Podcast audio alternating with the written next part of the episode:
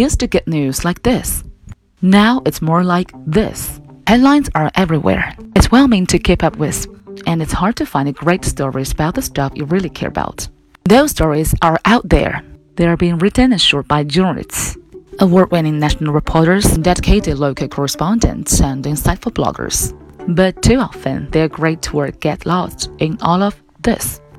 And that's why we're completely rebuilding Google News. It uses artificial intelligence to analyze all the content published to the web at any moment and organize all those articles, videos, and more into storylines.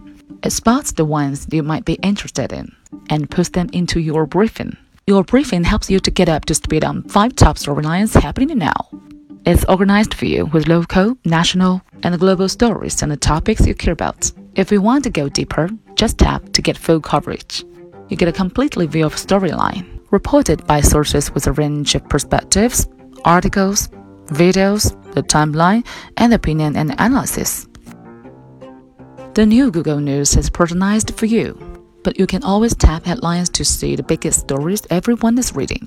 If you just want the stories from those great sources you trust, publishers are front and center. Follow them, get more stories from them, and support them.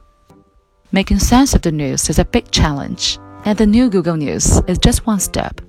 One we hope you can make it a little easier to find great stories about the stuff you're into. From journalists who know it best.